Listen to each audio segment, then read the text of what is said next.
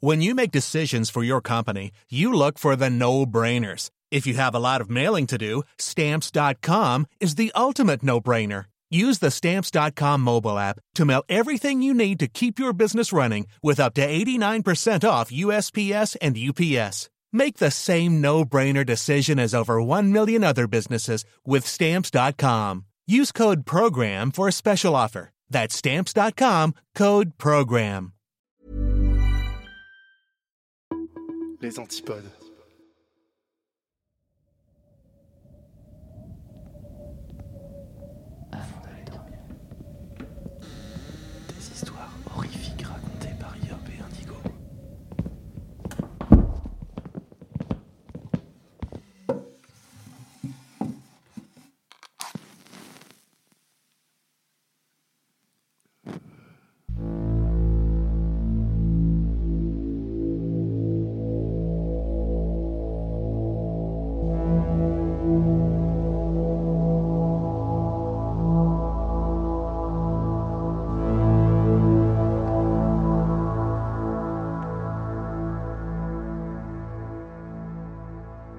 Installez-vous confortablement au fond de votre lit, remontez la couette jusqu'au menton et fermez les yeux.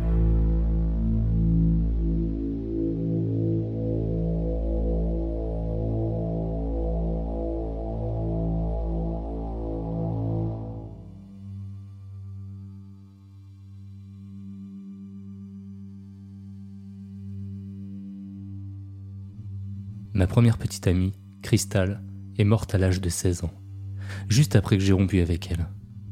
Pendant longtemps, j'ai pensé que c'était une coïncidence. J'ai changé d'avis lorsque ma petite amie d'après, Nicole, est morte juste après notre rupture, quelques années plus tard. Elles sont toutes les deux mortes dans des circonstances bizarres. Crystal a eu un accident de voiture alors qu'elle roulait seule sur une route droite et qu'elle était sobre. Nicole s'est noyée dans la baignoire après s'être endormie. Les deux affaires ont été classées comme des accidents. Et je n'ai jamais été interrogé par la police.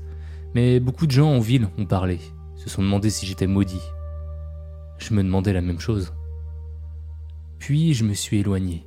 L'armée m'a fait voyager à travers le pays et j'étais heureux. Je suis tombé amoureux d'une fille nommée Cathy. Tout allait bien, jusqu'à ce que j'aille seul au mariage d'un cousin. Les boissons coulaient à flot. Trop. J'ai perdu le contrôle. Je me suis rapproché d'une fille là-bas. Je pensais qu'elle était bien trop belle pour que j'arrête de lui parler et de boire avec elle. Nous nous sommes retrouvés dans ma chambre d'hôtel. J'étais trop ivre pour m'arrêter. Nous avons eu des relations sexuelles et elle a passé la nuit avec moi. Je me suis réveillé avec un sentiment de regret instantané. J'étais seul. Mais la fille, dont je me souvenais même pas du nom, était dans la salle de bain. Je l'ai écoutée pleurer de façon incontrôlable pendant quelques instants, ne sachant pas quoi faire. Puis, j'ai entendu du verre se briser et je me suis précipité dans la salle de bain. La jeune fille était là, avec un éclat de miroir brisé à la main. Je l'ai suppliée de ne pas se blesser. Elle m'a crié qu'elle aimait trop son petit ami et qu'elle n'arrivait pas à croire ce qu'elle avait fait et qu'elle avait envie de mourir. Puis, elle a inexplicablement commencé à dire un nom que je n'avais pas entendu depuis des années. Holly Eve. Le fait d'entendre ce nom a créé des connexions vers les recoins les plus sombres de mon cerveau. Holly Eve était une pauvre fille dont tout le monde se moquait dans ma classe de CM2. Elle n'était pas vraiment belle, et on s'assurait de lui faire comprendre. Elle était vue comme une fille que personne n'intéressait, et qui était désespérée de sortir avec quelqu'un. Nous sommes allés trop loin. Quelqu'un m'a mis au défi de demander à Olive de sortir avec elle, et de faire semblant d'être son petit ami pendant une semaine. J'ai accepté, pour impressionner mes copains. Olive ne semblait avoir aucune idée du coup monté. Elle m'a tenu la main sur la cour d'école et ne semblait pas voir les autres enfants ricaner tout le temps. Le pire, c'est que je pouvais sentir qu'elle était douce et authentique pendant notre temps passé ensemble. C'était une personne gentille. J'ai dû tout arrêter. J'ai demandé à un ami de rompre avec elle pour moi, quelques jours après le début de cette fausse relation. Olive a été anéantie. Je me sentais horrible. Elle ne m'a plus jamais regardé dans les yeux. Un jour, après la récréation, je suis revenu à mon bureau et j'ai trouvé un morceau de papier aux extrémités brûlées, avec de nombreux mots vulgaires et des pentagrammes griffonnés partout avec de l'encre noire. J'ai essayé de déchiffrer ce que ça pouvait bien vouloir dire, mais je n'ai pas pu. Ça disait juste des choses horribles. Embarrassé et coupable, je n'en ai jamais parlé à personne, ni confronté Olive. Olive a déménagé à la fin de cette année scolaire.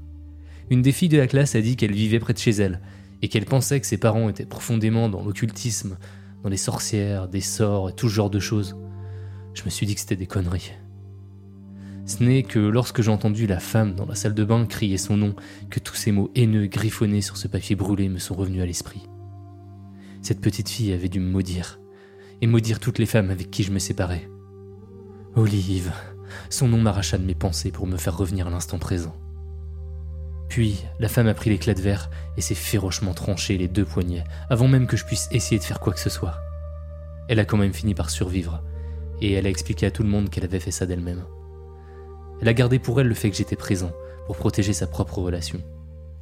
Alors j'ai eu de la chance et personne ne l'a jamais découvert. Je sais ce que vous pensez maintenant, mais vous vous trompez. La fille est morte plus tard. Ses blessures se sont infectées.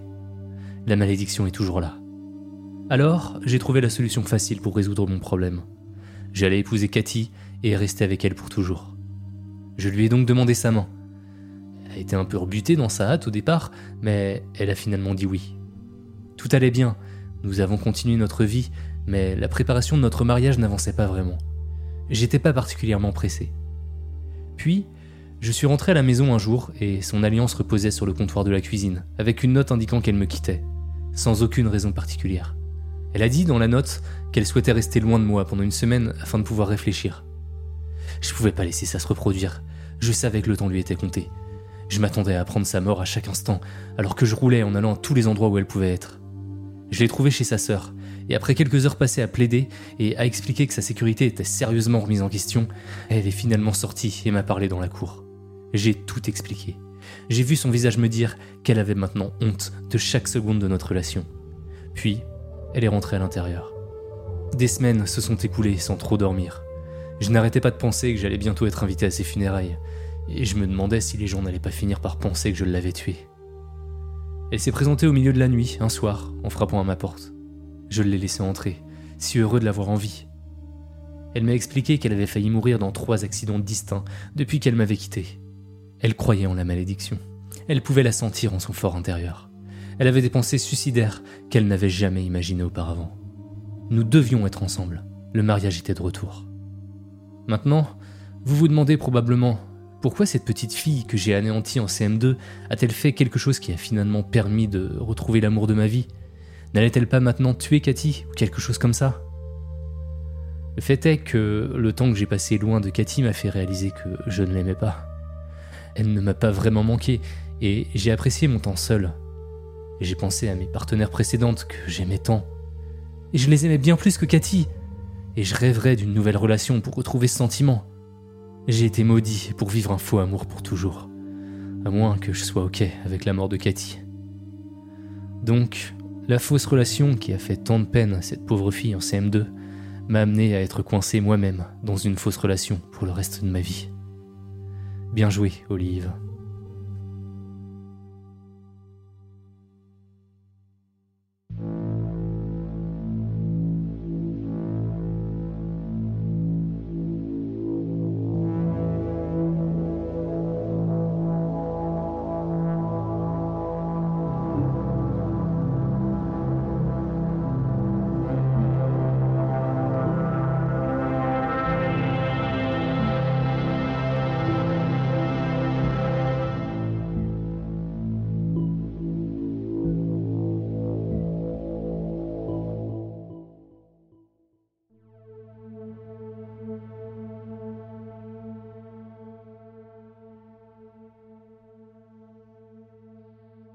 Au milieu des années 2010, il est difficile de se souvenir de l'année exacte pour être tout à fait honnête.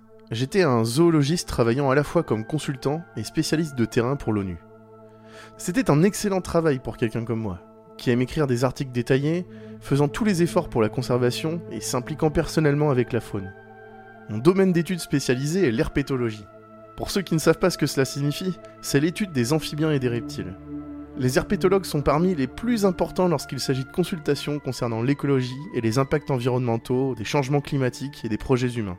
Car les amphibiens et les reptiles sont généralement les premiers à montrer des signes d'impact environnemental, s'adaptant de diverses manières pour s'adapter à leur nouvel environnement, ou mourir rapidement. Maintenant, comme la plupart des gens dans le monde le savent, les reptiles se trouvent généralement dans des climats plus chauds. Les climats arides, tropicaux ou tempérés leur conviennent généralement le mieux. Les amphibiens préfèrent les climats plus humides et chauds. Donc bien que vous ne trouviez peut-être pas beaucoup d'amphibiens dans un désert où vous pourriez trouver des serpents et des lézards, dans l'ensemble, dans les environnements dans lesquels les lézards et les amphibiens prospèrent, vous en trouverez une quantité considérable. La raison pour laquelle je vous donne tous ces détails autrement anodins sur l'herpétologie est l'étrange mission de terrain sur laquelle j'ai été envoyé, en Antarctique. Comme je suis sûr que vous pouvez le deviner, l'Antarctique est loin des environnements idéaux pour effectuer des études écologiques pour un herpétologue. Et il n'y a aucune espèce connue de reptiles ou d'amphibiens vivant sur cette roche de glace. Alors pourquoi étais-je envoyé? Cherchant des réponses à cette question lancinante, j'ai approché le chef de la biologie travaillant pour l'ONU, Bill. C'était un homme plus âgé, aux cheveux blancs courts, avec une racine des cheveux qui commençait à tracer la lettre M sur son front. Les traits de visage étaient durs et ridés par le stress et l'âge mais n'enlevait en rien son attitude aimable et paternelle. Il adoptait un look décontracté mais très professionnel. Sa tenue exacte m'échappe. D'aussi loin que je me souvienne, la conversation ressemblait à ceci. Excusez-moi, monsieur, j'avais quelques questions à propos de... Oui, à propos de votre mission la plus récente en Antarctique? Bien sûr, il connaissait déjà ma mission. Il était le chef du département. Il était forcément au courant des ordres et avait dû les accepter. Oui, monsieur, je suis juste un peu confus. Pourquoi un... Pourquoi un herpétologue serait-il envoyé pour une étude sur le terrain dans un endroit comme l'Antarctique? Bla bla bla. Oui, fiston, je connais les questions que tu as pour moi, et je savais que tu n'accepterais pas tranquillement. Sa nonchalance m'agaçait, et son refus de me laisser finir mes propres phrases me faisait bouillir le sang. Et il n'avait pas tort, il connaissait la question exacte que j'avais pour lui. Viens avec moi, fiston. Les réponses à toutes tes questions actuelles se trouvent dans les sous-niveaux admin. Les sous-niveaux d'administration Mais est-ce que je peux aller là-bas? Eh bien oui, j'ai déjà rempli les papiers nécessaires pour que tu puisses m'accompagner là-bas. Et j'ai même ton badge d'intérim avec moi. Il m'a tendu un badge emballé dans du plastique scellé sous vide, avec une boucle en haut pour aider l'étiquette métallique à clipser. J'ai accroché le badge à la poche de ma chemise et il m'a tapé sur l'épaule. Voilà mon garçon, maintenant suis-moi. Il m'a conduit à un ascenseur qui se trouvait dans un long couloir. Je me souviens m'être dit, qu'est-ce qui pourrait être si important qu'il devrait à la fois le garder caché dans les sous-niveaux d'administration et permettre à un spécialiste de terrain d'accéder au sous-niveau afin de le voir? Je me suis dit qu'il n'y avait aucun intérêt à y réfléchir. L'ascenseur bourdonnait alors qu'il descendait du troisième étage, où nous avons commencé notre descente. Passé le deuxième, le premier et le sous-sol, et dans les sous-niveaux. Il n'y avait pas de musique jouée et très peu de conversation entre Bill et moi. Pouvait-il dire que j'étais nerveux et que je m'en rendais compte Que je restais silencieux pour mon bien Ou était-il aussi nerveux que moi?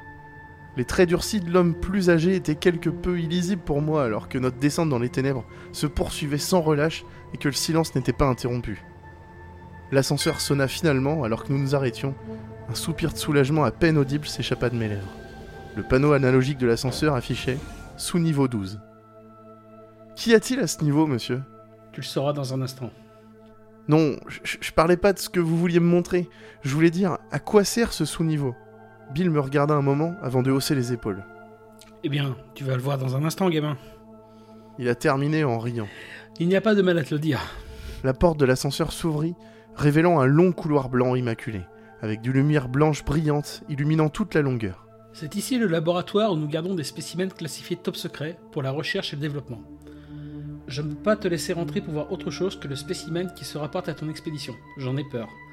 Mais il y a de bonnes chances que, lorsque tu rentreras chez toi, tu auras une grosse promotion qui t'attend. Il m'a conduit dans une série de couloirs et de croisements, sachant exactement où il allait et où il se trouvait à tout moment. La façon dont il avait une telle connaissance de ces tunnels m'a étonné. Mais un homme de son expérience travaillant dans ce complexe particulier, cela avait du sens. Nous sommes arrivés assez rapidement à une porte marquée UKX 101 Unknown Reptilian Tissue. Cela semblait être l'une des seules portes étiquetées à l'extérieur, mais je n'étais pas vraiment sûr de la raison. J'ai à peine eu le temps de réfléchir à ma question que la porte était déverrouillée et ouverte à la volée, et j'ai été introduit à l'intérieur.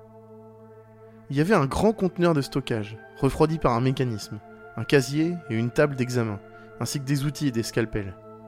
Une fois le récipient ouvert, je pouvais voir un grand sac en plastique scellé sous vide, des bandes rouges marquaient les coins du sac, et une sorte de symbole de danger était marqué fermement au centre du sac. Un symbole que je ne reconnaissais pas. À quoi sert le symbole? J'ai demandé. Eh bien... répondit Bill d'un ton quelque peu inquiet. C'est le symbole que nous utilisons pour spécimens non identifiés potentiel de danger biologique. Quoi qu'il en soit, cela ne correspond à aucune espèce animale actuellement connue. Ce qui signifie qu'il est soit ancien et pourrait potentiellement contenir d'anciens virus et bactéries auxquels notre monde moderne n'est pas préparé, ou pourrait infliger d'autres dangers au personnel à proximité. J'ai hoché la tête vers Bill, enfilant le pays stocké dans le casier.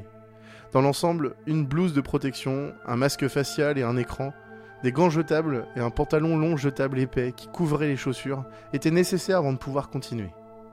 Après avoir enfilé notre armure contre les risques biologiques, comme l'a dit Bill, nous avons ouvert la glacière une fois de plus et retiré le sac en plastique, l'apportant à la table d'examen.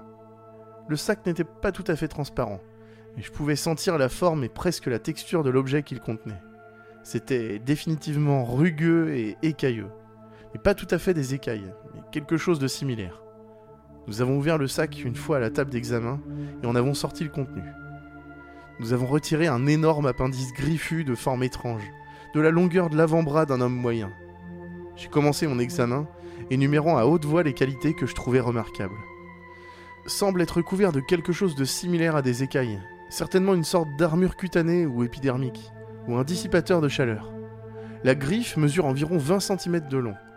J'aurais besoin d'un fragment pour effectuer une analyse, mais ça me semble pas être fait de kératine. Étrange. J'ai commencé à le retourner et à inspecter le côté opposé. C'était à peu près la même chose que l'inverse, mais l'appendice semblait être un bras ou une jambe quelconque. L'appendice avait légèrement dégelé, et j'ai remarqué que la partie du membre, à environ 10 cm de l'endroit où la griffe commençait, semblait s'affaisser légèrement vers l'avant. Je l'ai remué pour confirmer mes soupçons. Il se déplaçait librement d'avant en arrière. Ceci semble être une sorte de cheville ou de poignet, un point de pivot pour l'appendice. J'attrapai le scalpel pour commencer la dissection, mais Bill agrippa ma main fermement, mais pas de manière menaçante. Merci, fils, mais ce n'est pas ton travail. Nous avons du personnel pour se concentrer là-dessus. Ton travail est l'expédition. J'ai hoché la tête, cédant aux ordres de l'homme plus âgé. Nous avons emballé le membre l'avons stocké dans la glacière une fois de plus et sommes sortis de la pièce.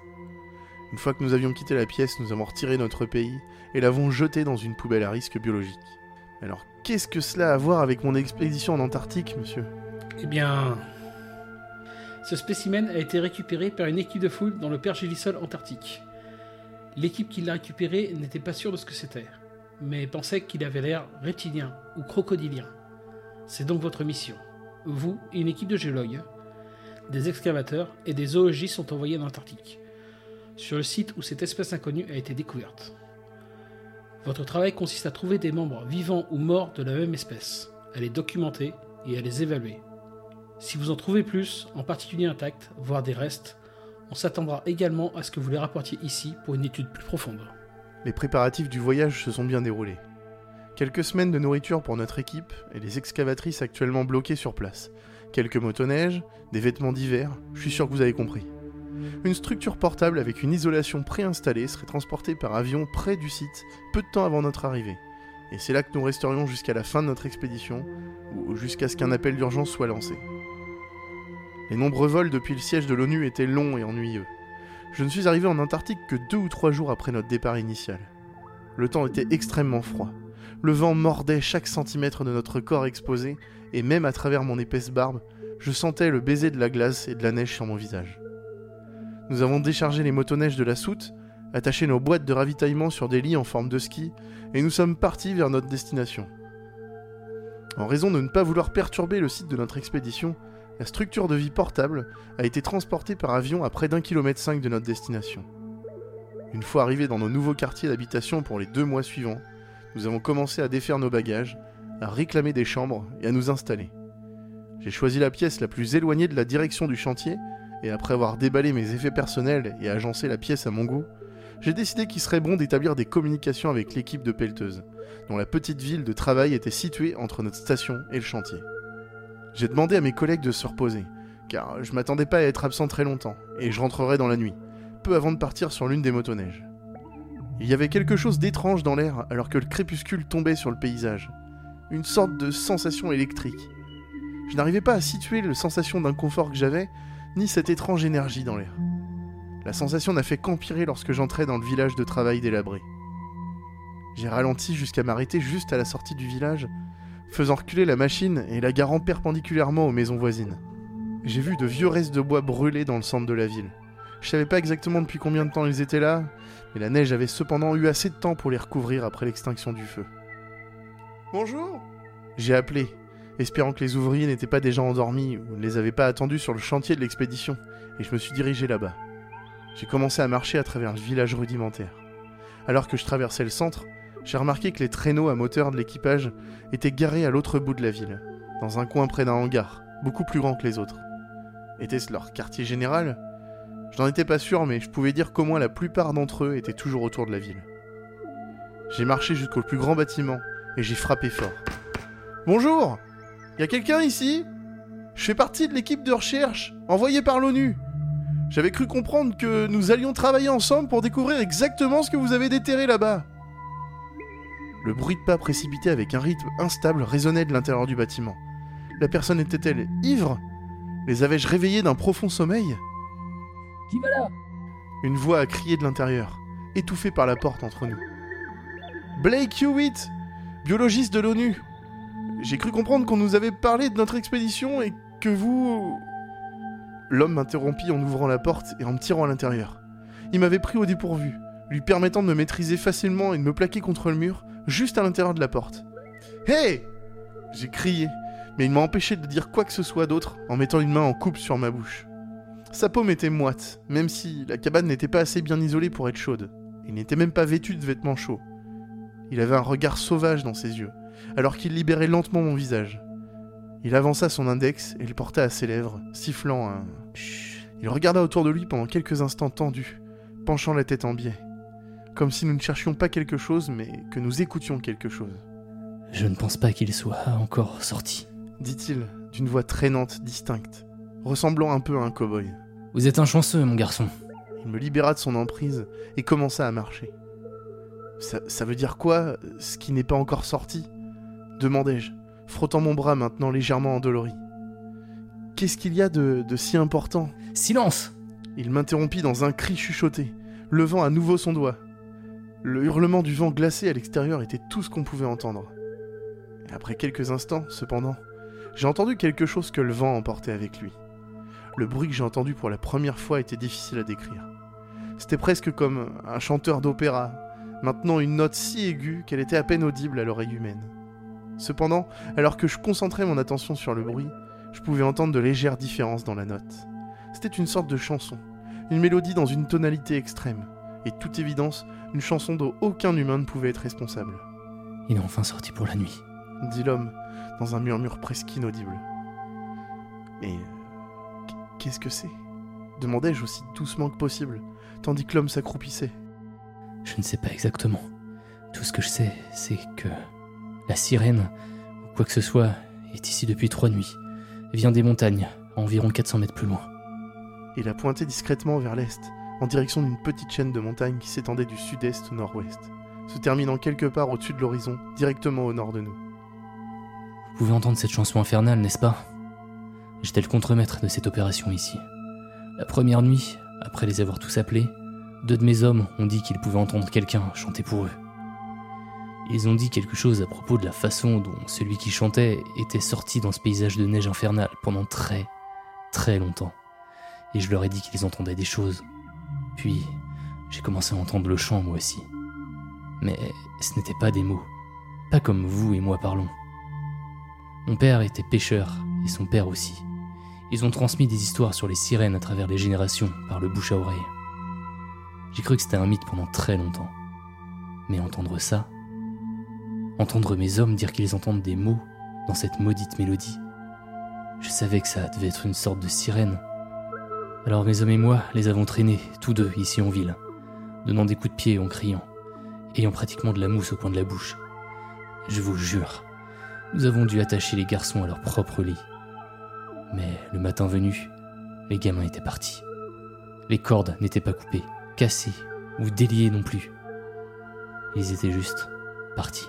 Il soupira et secoua la tête, lentement d'abord, puis rigoureusement, et frotta pensivement la barbe de trois jours sur son visage. Presque la même putain de chose s'est produite les deux nuits suivantes. Les deux derniers de mes hommes ont été enlevés sous mes yeux la nuit dernière, comme s'ils étaient possédés. Nous avons dû faire tous les efforts possibles pour les traîner les deux premières fois. Mais seul, je n'étais pas assez fort.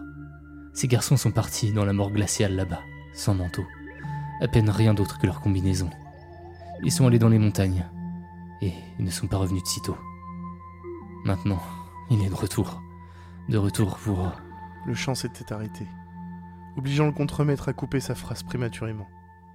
Tout était silencieux. Pas même le vent glacial ne traversait le silence. Nous commencions à nous diriger vers l'arrière de la loge, quand soudain, une grande silhouette a atterri sur le toit de la cabane en face de notre cachette.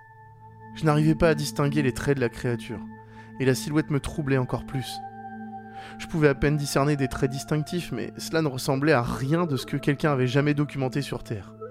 D'un côté, j'étais fasciné par cette espèce inconnue, voulant l'étudier, la capturer, faire ce que je voulais faire. D'un autre côté, quelque chose en moi hurlait et faisait rage contre les confins de mon esprit. Va-t'en J'avais l'impression qu'une partie de moi criait Va-t'en Va-t'en Le contremaître était figé sur place son visage oscillant presque à chaque instant entre un calme béat et une panique sauvage. Il finit par retrouver son calme et se leva. Qu'est-ce que vous faites? Demandai-je dans mon propre murmure. Baissez-vous Ça va vous voir On sait même pas ce que c'est Le contremaître m'a complètement ignoré. Alors j'ai bougé aussi vite que possible de ma position accroupie vers lui. J'ai essayé toutes mes forces de le ramener à mon niveau. J'ai même tenté de le faire tomber par terre, mais en vain. Il veut qu'on le laisse entrer, Blake dit le contremaître, d'un ton qui frisait le fanatisme, tandis que son visage et son attitude restaient parfaitement calmes. Il veut que vous sachiez quelque chose. J'ai regardé par la fenêtre, à la recherche de ce île dont parlait le contremaître fou. Mais la seule chose différente dans la nuit froide et morte était que la créature avait bougé. Il n'était plus sur le bâtiment en face de nous, et il n'était nulle part en ligne de mire d'aucune des fenêtres. Je me levai rapidement tandis que le contremaître commençait à faire ses premiers pas vers la porte essayant de tout faire pour le stopper, le bousculer, le faire trébucher, le frapper, rien ne fonctionnait sur l'homme, alors qu'il poursuivait sa marche incessante vers la porte. Quelques pas avant qu'il n'atteigne la porte, je plongeais sous un bureau voisin, voulant me cacher des yeux que je sentais maintenant, qui étaient constamment sur moi. Le sentiment d'être observé ne m'a jamais quitté. Je pouvais sentir des yeux froids et indifférents me regarder de toutes les directions.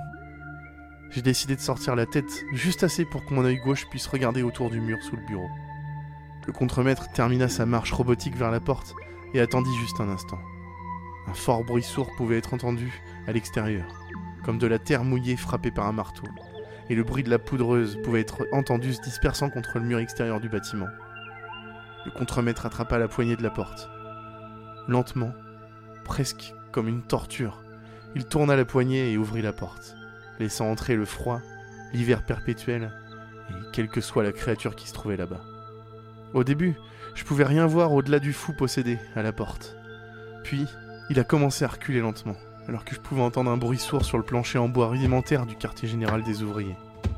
Les coups de chaque pas de la créature étaient suivis d'un cliquetis ou d'un bruit de crépitement, presque comme si des griffes ou des écailles errantes frappaient le sol à chaque pas. Lorsque la créature est apparue derrière le contremaître, j'ai pu contempler toute son horrible majesté. Le gris vert terne de la peau de la créature, les appendices pliés à des angles étranges. Trop d'appendices pour en tirer une quelconque interprétation anatomique. La tête ne contenait aucune caractéristique discernable, à part ce qui ressemble à une bouche pour un esprit saint. Mais ne fonctionnait évidemment pas de cette façon. C'était perpétuellement ouvert, mais aucune dent n'était visible à l'intérieur. Seulement une masse de chair noire et rouge palpitante à l'intérieur. Ou du moins, c'est ce que j'ai pensé, jusqu'à ce qu'il ouvre un de ses yeux. L'orbe singulier, putride, jaune, rouge, brillant à l'intérieur de ce que je supposais à l'origine être la gueule de la créature, cligna des yeux, roula rapidement comme s'il balayait la pièce à une vitesse que le cerveau humain ne pouvait pas traiter, et en presque une demi-seconde de cela, se fixa sur le fou qui a laissé entrer la créature. Il y avait de nouveau cette charge statique dans l'air, et comme s'il avait été appelé ou contraint, le contremaître s'est approché de la monstrueuse sirène. Une fois de plus, j'ai été surpris, car l'orbite de la bouche s'est à nouveau avérée n'être ni l'un ni l'autre. Un appendice, horriblement le même que celui que j'ai examiné à la base de l'ONU, dépassait de l'orifice sur la tête de la créature.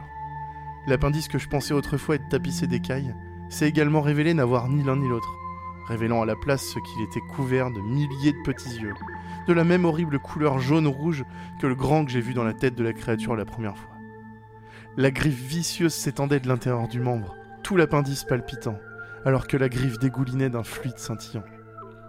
La créature cauchemardesque plongea sa griffe profondément dans la tête de l'ancien contremaître, faisant d'étranges mouvements ondulant à travers l'appendice et provoquant une sorte de spasme dans sa myriade de bras, son cou et d'étranges mouvements de sa tête qu'aucun humain ne pouvait exécuter ou décrire. Les spasmes se sont poursuivis pendant ce qui m'a semblé des heures, mais n'ont vraiment duré que moins de 30 secondes. J'ai entendu la créature faire un bruit étrange, semblable à un bourdonnement, après que les spasmes se soient atténués.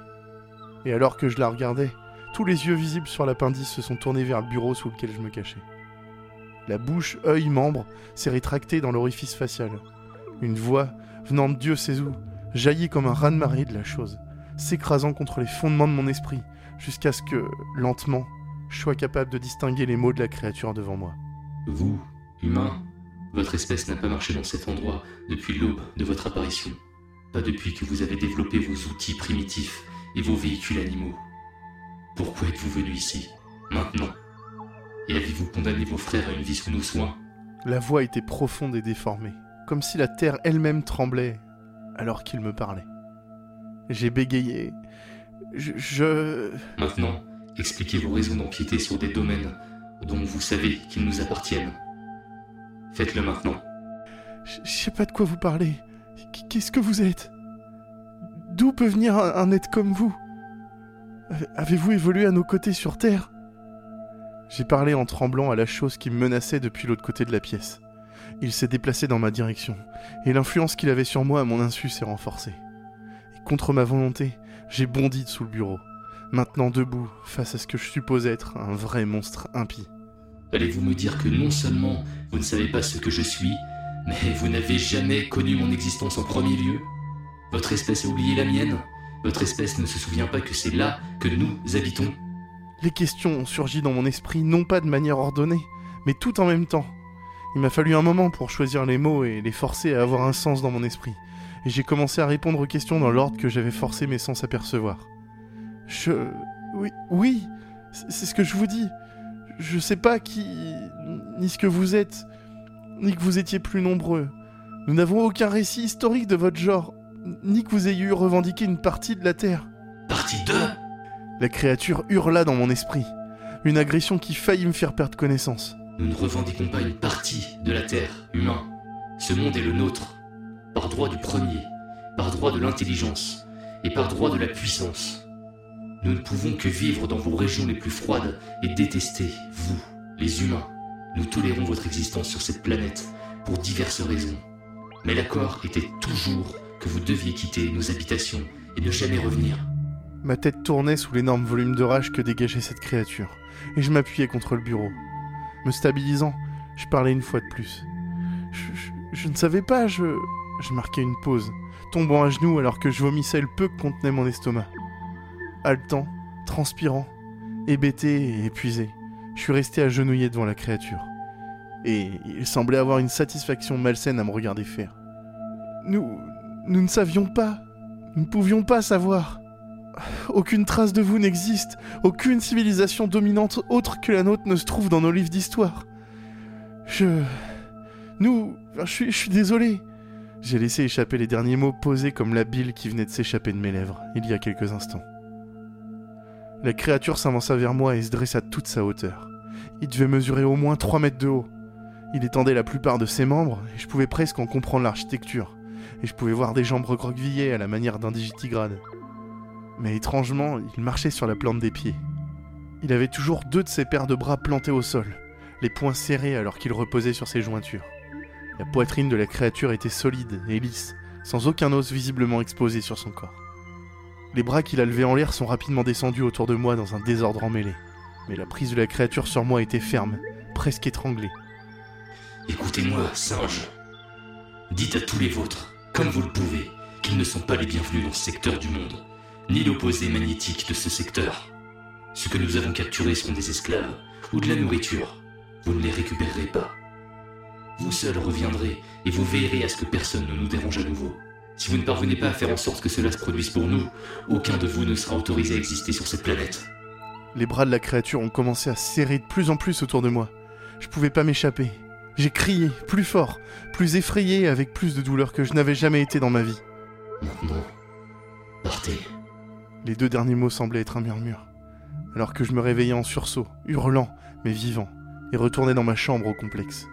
Je haletais en m'arrachant du lit et m'effondrais sur le sol en riant. Je sortis un rire joyeux, le rire de la vie. Le rire s'est rapidement transformé en gémissement, en pleurs et en rage. Finalement, je me suis effondré dans un mélange de toutes ces émotions, et j'ai frissonné sur le sol.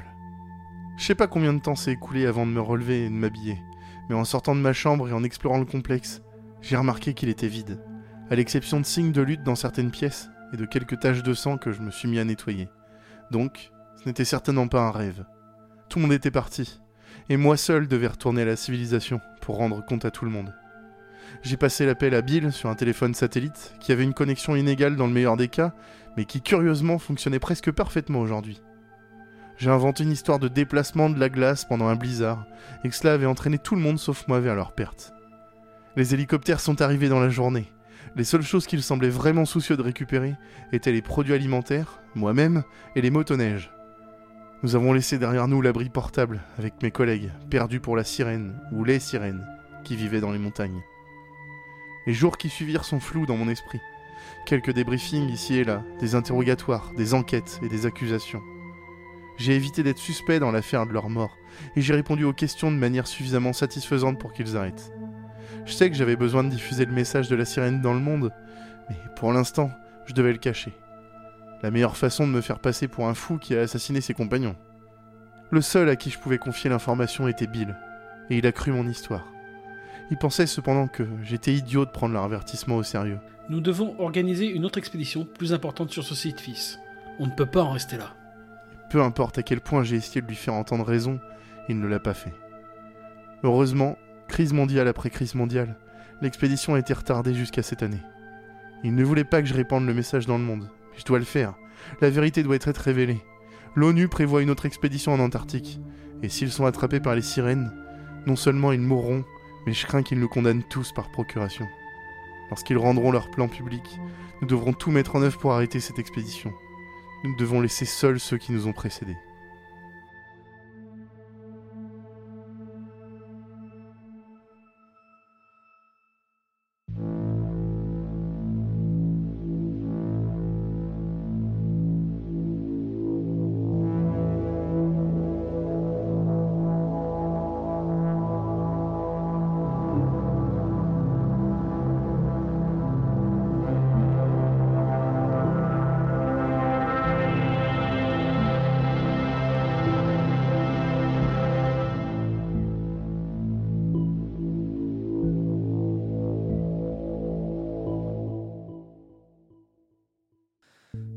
De nuit.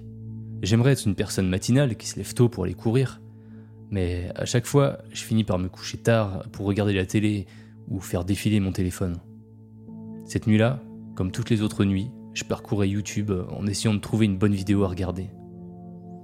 Comme je n'ai rien trouvé qui ait attiré mon attention, j'ai décidé de regarder la télé.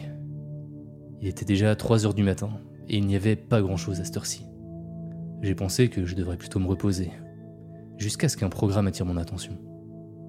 Il s'appelait le Journal 666. Ce nom m'a directement intrigué et m'a fait penser au numéro du diable, bien que je ne sois pas une personne religieuse.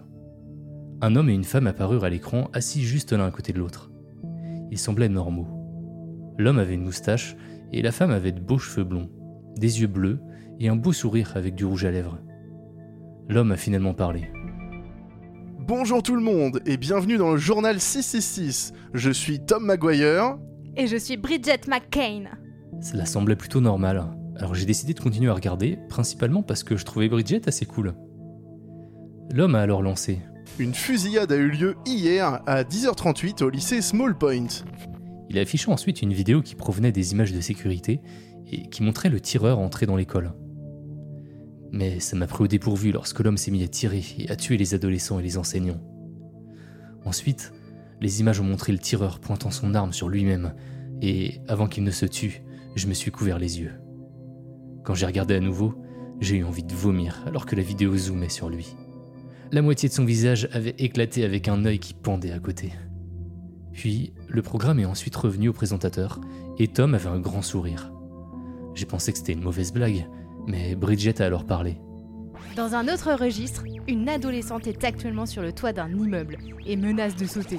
Laissons place à Paul, qui est sur les lieux. Merci Bridget. Euh, oui, une adolescente ici menace de sauter. La caméra a ensuite montré la fille derrière lui.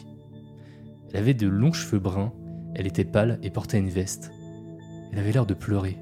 Oui, cette fille pensait que sa vie avait un sens, mais s'est vite rendu compte que ce n'était finalement pas le cas. J'ai été choqué que l'homme dise ça alors qu'il était juste à côté de la fille. Je transpirais à ce moment-là de peur qu'elle ne l'entende et, et que ses mots poussent la fille à sauter. La fille le regarda confuse. Quoi? Maintenant, je craignais vraiment pour sa vie. Oui, tu m'as bien entendu. Maintenant, saute J'étais collé à la télé, en espérant que quelqu'un intervienne. L'homme se rapprocha d'elle. C'est la dernière fois que je te le demande. Maintenant, tu sautes Elle n'a pas bougé. Alors il l'a attrapée par les cheveux. Vous, les enfants, vous menacez toujours de vous tuer, mais vous finissez toujours par reculer. Il est devenu silencieux. Le seul son que j'entendais était celui de ma respiration lourde, alors que j'avais les yeux collés devant la télévision. L'homme a ensuite poussé la fille. Ses cris ont fait écho, alors qu'elle tombait, jusqu'à ce qu'il se stoppe. Et l'homme s'est ensuite retourné vers la télévision avec un grand sourire. C'était comme s'il me regardait fixement, alors qu'il disait L'enfer est vide et tous les démons sont ici. Puis l'image est ensuite revenue à Tom et Bridget, qui avaient de grands sourires sur leur visage. Bridget avait du sang qui coulait de son nez, mais elle continuait à sourire, comme si de rien n'était. Tom allait prendre une gorgée de café dans sa tasse, mais réalisa qu'elle était vide. Eh, je peux avoir plus de café? Bridget a ensuite dit Ils seront tous dans les nouvelles d'aujourd'hui. Alors il est temps pour nous de rendre l'antenne. Mais avant qu'elle ne puisse continuer, Tom a frappé sa tasse sur sa tête, ce qui m'a fait sursauter. Je veux plus de ce putain de café Et maintenant Bridget avait toujours un sourire fixé sur son visage, alors que du sang coulait le long de sa joue, comme si rien ne s'était passé. La tasse de Tom était brisée, mais il tenait toujours ce qui restait, en criant pour plus de café. La télévision est ensuite devenue noire, et je me suis assis sur mon canapé, en me demandant ce que j'avais regardé. J'ai essayé de rechercher Journal 666 sur Internet, mais je n'ai rien trouvé. A priori, Tom Maguire et Bridget McCain n'ont jamais existé. Mais je n'arrêterai pas avant d'avoir plus de réponses. Je suis resté debout, tous les soirs, à 3 heures du matin, en attendant qu'ils reviennent. Et ce soir semble être comme n'importe quel autre soir, jusqu'à ce que deux visages familiers apparaissent sur ma télé. Bonjour tout le monde et bienvenue dans le journal 666.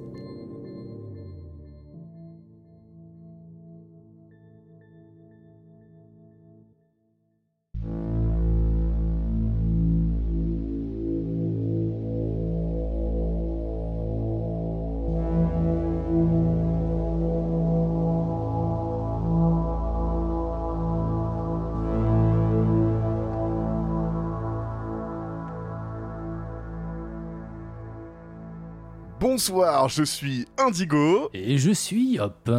Et vous écoutez avant d'aller dormir. Comment tu vas bien? Euh, ouais, ouais, c'est- écoute, ça va super et toi? Ouais, bah nickel, euh, comme, euh, comme un lundi 25 juillet, il est 22h13. Oh, c'est beau. Ah, vous avez le, le time code de, de l'enregistrement de l'épisode? Et ça, c'est beau. Bah oui, on, Ça, c'est on travaille toujours le soir, hein. C'est comme ça. Pas avant C'est 22h, vrai, pas avant c'est vrai. 22h. Pas après 5h du matin, par contre. On travaille quand il fait nuit Exactement, pour que les histoires fassent plus peur. c'est ça. Où est-ce qu'on va là, Indigo? Dis-moi tout. Bah, on, on allait euh, poursuivre euh, cet épisode euh, bah, en, en faisant un petit briefing de fin d'épisode avec plein de choses à se dire, comme d'habitude. Hein Oui, Alors restez connectés. déjà, déjà, merci aux Adados, la meilleure commune, on le rappelle. oui. Vous aurez peut-être reconnu, d'ailleurs, euh, Liliamit et Clégo dans cet épisode. Ah bah clairement, franchement là, euh, Merci. hein. ils étaient parfaits, ils étaient vraiment parfaits. Ah, c'était parfait. Tellement. Donc merci, merci à vous. On voudrait aussi remercier les patrons qui nous ont Oui, les nouveaux rejoints patrons. depuis le, le dernier épisode. Euh, Mancon, Vergne, je ne sais pas comment on le dit. Vergne. Vergne, ouais, Vergne, pourquoi je, je ne sais pas. Vergne. Vergne, Anthony et Raziel. Ben, merci à vous pour vo- votre participation. Merci, c'est trop cool. Vous avez plein de trucs à rattraper, on espère que ça va vous plaire. Ah, il y, y a euh, énormément de, de- de contenu là désormais là. On est quoi On est rendu à- on, on vient de sortir la 37e euh, Quick Sleep de mémoire, Oh là là, donc euh, c'est ça n'arrête fou, pas. C'est Ça fou, n'arrête pas. c'est fou. Oh, euh, un peu spécial d'ailleurs ce quick slip, hein, très sympa. Ouais, t'as bien, aimé le faire? Bah et puis en plus c'est ça se suit avec le quick slip 36, euh, donc si vous n'avez pas encore écouté le 37, euh, écoutez le 36 et inversement, vous avez l'idée quoi. Ouais, non, d'abord le 36 quand même, ouais, pas inversement. Exactement, le 36-37 on rappelle, pour les dons, pour les dons, soutenez, soutenez, c'est important. Soutenez la cause. alors, euh, quoi d'autre? Bah attends, un truc énorme aussi. Bah alors, avec tous les, les, les, les dons, j'allais dire. euh, Enfin, ouais, mais en quelque sorte, c'est un peu ça quand même, les soutiens qu'on a de, de tous nos patrons. Il y a plein de choses qui se passent sur le label Les Antipodes. C'est c'est vrai qu'en début de saison, on a dit oui, on crée un label, tout ça, tout ça. Voilà. L'épisode d'après, on dit alors on ajoute le rendez-vous de l'étrange à ce label. Ouais. Et l'épisode d'après, donc l'épisode d'aujourd'hui, eh bien on a un nouveau podcast encore. Oui, oui, oui, bah parle-nous-en, euh, Yop, du coup. euh, par- Parle-nous de ce nouveau podcast. Eh bien, ce podcast s'appelle le 3 minutes challenge. C'est un challenge de création sonore qui est animé par Clégo, Dan et moi. Donc, euh, bah, vous les connaissez déjà, hein, Clégo et Dan, hein. Et toi aussi. et moi aussi peut-être par la même. et donc, chaque premier mercredi du mois, en fait, on enregistre un petit épisode et on le sort pour vous proposer un petit thème. Et tout le monde est le bienvenu pour participer, pour créer un objet sonore de 3 minutes maximum. Mais alors, Yop, qu'est-ce qu'un objet sonore? Eh ben, un objet sonore, c'est c'est du son, quoi. Ça peut être euh, une histoire, une chanson, un poème, une musique, enfin tout ce qui, euh, tout ce qui est, euh, est en rapport avec l'audio finalement. On a sorti le premier épisode là en début euh, du mois de juillet. Ensuite, euh, les auditeurs, enfin les- ceux qui souhaitent participer plutôt, ont trois semaines pour participer. Large. Large. Large. Là, bah, là, là, du coup, on arrive à, à la fin du mois, donc ça va être un petit peu tard. Euh, là, ça s'arrête pour le 27 juillet. Pas large. Mais vous pourrez participer au, au deuxième euh, challenge euh, d'août si ça, si ça vous tente. Le- de mémoire, le premier, euh, le premier thème, c'est euh, dans votre jardin, euh, vous trouvez une porte au fond de votre jardin qui n'était pas présente. Vous l'ouvrez et derrière, il y a. Trois petits points. Et voilà, trois petits points. Et là, alors qu'on enregistre, on a déjà reçu 11 participations. Ah, c'est pas mal, hein. Ah ouais, ouais, je les ai écoutées, bien. elles sont, elles sont- c'est vraiment trop bien en plus tout ce qu'on a reçu. Donc voilà, effectivement le premier thème arrive à son terme, mais euh, voilà, si vous voulez participer euh, à celui qui arrive, on mettra le, le lien vers le podcast dans la description, comme ça vous pourrez tout écouter et puis euh, participer. Voilà. Bah, c'est top Excellent projet, ça Bah ouais, Excellent projet. Euh, mené, euh, mené à bien par vous trois, euh, genre, genre- ouais, ouais, aucun doute. Mais ouais, c'est cool de, de faire participer tout le monde. Et puis, tu vois, rien qu'avec Haddad, on voit les Adados qui nous envoient des, des histoires régulièrement. Les gens aiment, aiment créer. bah c'est ça. Et euh, c'est cool de leur donner une. Un petit espace, un petit espace de petit création. espace, ouais, Ouais. c'est ça, exactement. C'est très, très noble de votre part. Non mais ça, ça évite de devoir, euh, je sais pas, euh, créer un podcast, Bah oui, être récurrent, machin, faire plein de trucs, alors que bah finalement bah tu peux participer un mois, ne pas participer à l'autre. euh, c'est ça. Enfin, tu fais comme tu veux, quoi, et puis euh, t'envoies ton petit MP3, quoi. Pas de contrainte. Exactement. Ouais, pas de- Voilà. Ça va être stylax, La seule contrainte, c'est le thème. finalement. Et 3 minutes. 3 minutes, quand même. La seule limite, c'est votre imagination. Oh, j'arrête, allez, bon, vas-y, vas-y, c'est bon. On a d'autres personnes à remercier. On remercie évidemment, je dis évidemment parce que tout le monde la connaît, la bibliothèque médiathèque de Sierre, Ah en oui, Suisse, qui nous a élu le podcast du mois. Alors que c'est déjà la fin du mois, ça c'est terrible, Ah, c'est chaud, ouais. Mais ça fait plaisir. Mais ça fait plaisir. mais ça fait trop plaisir, merci à vous. On veut aussi remercier euh, les auteurs pour ce mois-ci. Ah ouais, c'était fou. Ah, c'était encore de, de chouettes histoires. Notamment l'histoire, l'expédition. euh, Ah là là là là, le talent, le talent. Ça, ça me faisait penser un peu à The Thing. Tu, tu l'as vu ou pas, le film? Oui, tout à fait, bien sûr, le Carpenter. il, il était pas mal, Très cool. Il était pas mal. Bon, il est efficace. Ouais. hein. Il a un peu vieilli, hein. S'il Ouais. y a des jeunes Adados qui nous écoutent et qui veulent le regarder, bon courage. Ouais, Euh, ouais, ça risque d'être un si- petit peu long, y a en des fait. vieux Ouais, comme nous, euh, vous allez kiffer. en, en parlant d'auteurs, du coup, euh, qui nous envoient, on parlait tout à l'heure des auteurs qui nous envoient des histoires, les Adados. euh, on a d'ailleurs reçu une histoire d'une Adados, et pas n'importe quelle Adados, Oh non. puisqu'il s'agit de Clémentine, qui a 9 ans. On va vous demander de remonter la couette jusque sous votre menton une nouvelle fois, et on va s'écouter une histoire qu'elle a intitulée sobrement Les Playmobil de la mort. Los Playmobiles de la muerte. Allez, bonne écoute.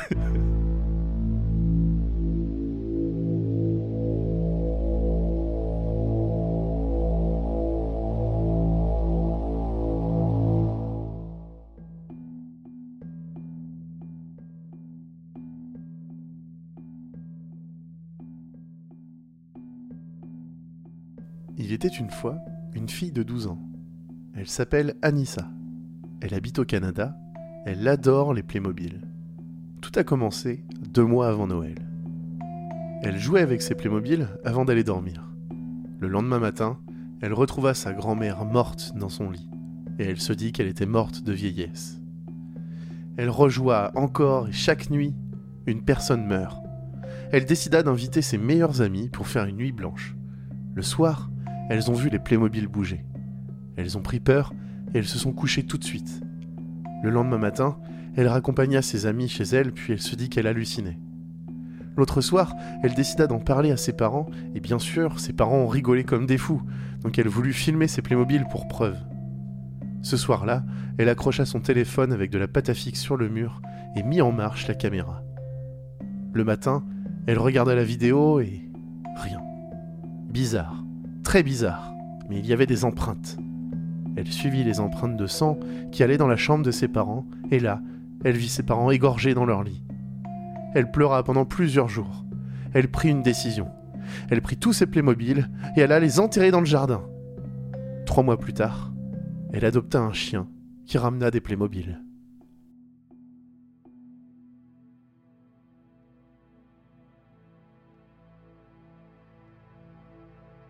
Ah, c'est super efficace. J'aime beaucoup. 9 Bravo. ans hein, quand même. hein. C'est, euh, 9 ans, c'est- vraiment trop léger. Ouais. Franchement, euh, ah ouais, Ouais, bravo.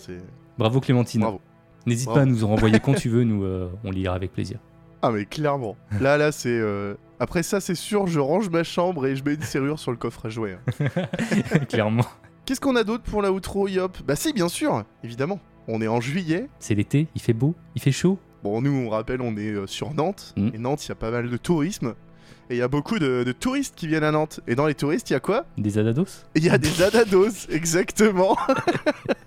Alors, si vous passez du côté de Nantes, n'hésitez pas à faire un petit tour sur le Discord pour nous prévenir. On fait des soirées euh, euh, un peu improvisées à l'arrache. On a de la bière et des burgers. Oui. Euh, du resto Melting Pot, le resto officiel des adados. Non, pas encore, mais on y travaille, Ah ouais. mais on rêverait. On aimerait qu'il y ait notre burger, le burger avant d'aller dormir. Oh, ce serait génial. Ça irait bien avec la carte en plus. Ouais. Mais ouais, euh, clairement, voilà, on finit tout le temps là-bas, mais euh, n'hésitez pas à nous dire si, euh, si vous êtes sur Nantes et que vous voulez boire un coup avec nous, c'est carrément, vous êtes les bienvenus. bah ouais, sur- surtout que là, t'as as lancé un, un petit sondage là pour la, la prochaine soirée, pour la date de la prochaine soirée, donc euh, venez. Venez, et puis pareil, si vous voulez faire des, des soirées à Dados dans d'autres villes, Mhm. euh, n'hésitez pas à rejoindre le Discord de la même manière, vous pouvez organiser des événements un peu partout. Euh, C'était quand? C'était il y a- bah, il y a eu le Covid aussi entre temps, mais il y a deux ans je crois, ou trois Il ans y en avait, euh, oui, euh, à Lyon. Ouais, il y avait eu Lyon et Nantes, je crois, à peu près en même temps, où c'était assez marrant. ça. Ça pourrait être rigolo de faire une soirée en duplex. Ah, mais clairement, grosse commu à Lyon aussi, hein. Ouais. grosse commu. Ils hein. sont beaucoup. J'ai remarqué que à Montréal, euh, enfin, Canada, mais euh, j'ai l'impression qu'il y en a beaucoup. Ils venaient même de Montréal même Oui, dans, dans les fait. présentations. Mais qu'attendez-vous? Bah oui, faites une soirée. Enfin, Bah écoute, je crois que c'est tout à peu près, hein, ce qu'on avait à se dire pour ce mois de juillet. oui, on a beaucoup trop parlé pour le peu de choses qu'on avait à dire. hein. Place au suspense, place au mystère, place euh, à l'horreur, à l'épouvante. C'est horrible comme fin, c'est tellement, ça fait tellement écrit, alors qu'en fait pas. Euh, évidemment, évidemment, comme le veut la tradition, on se quitte sur une autre histoire, l'histoire de la fin, comme d'hab Ouais. finalement. Euh, bah, bonne écoute, Ouais, bonne écoute. à toutes et tous, et à bientôt. Bonnes vacances. Bonnes vacances.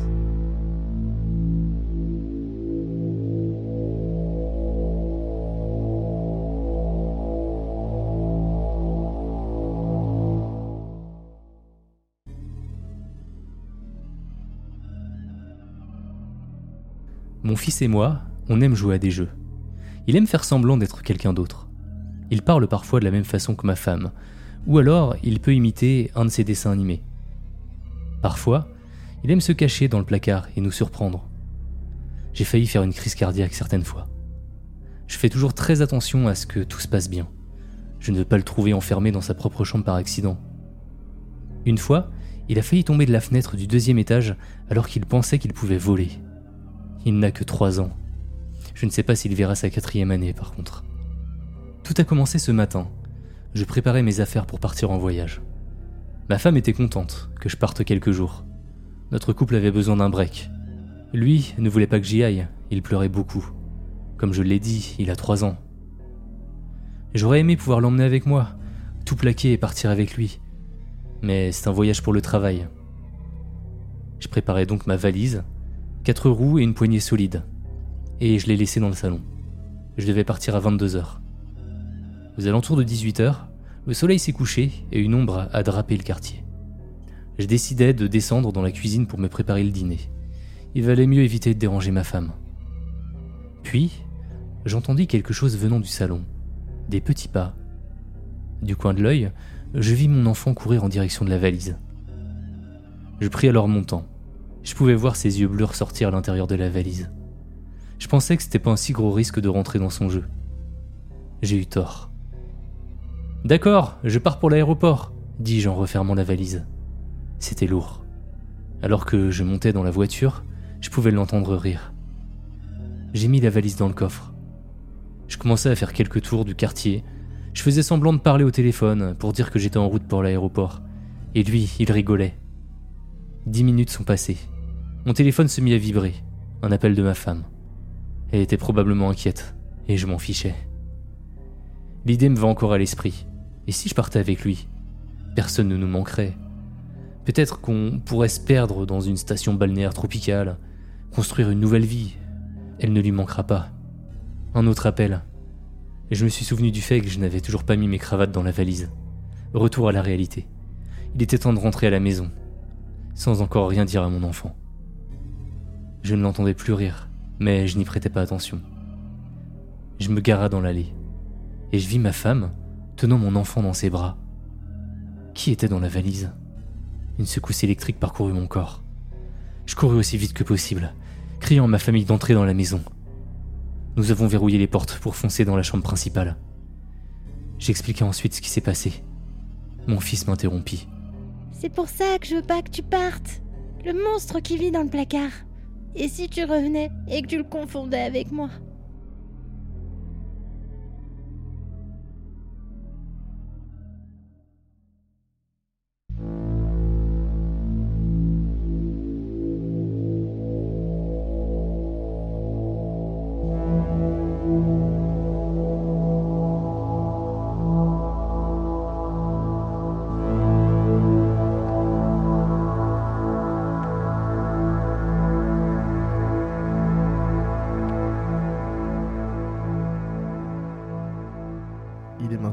Maintenant temps de trouver le sommeil. À bientôt.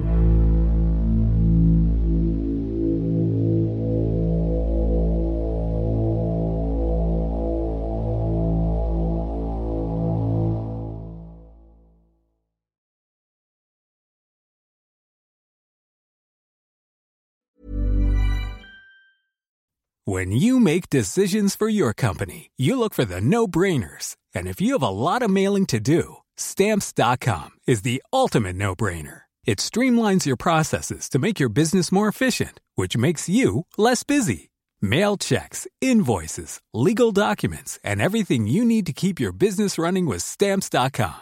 Seamlessly connect with every major marketplace and shopping cart. Schedule package pickups and see your cheapest and fastest shipping options from different carriers with rates up to 89% off USPS and UPS rates. And with the stamps.com mobile app, you can take care of mailing and shipping wherever you are. Make the same no-brainer decision as over 1 million other businesses with stamps.com. Sign up with code program for a 4-week trial plus free postage and a free digital scale. No long-term commitments or contracts. That's stamps.com. Code program.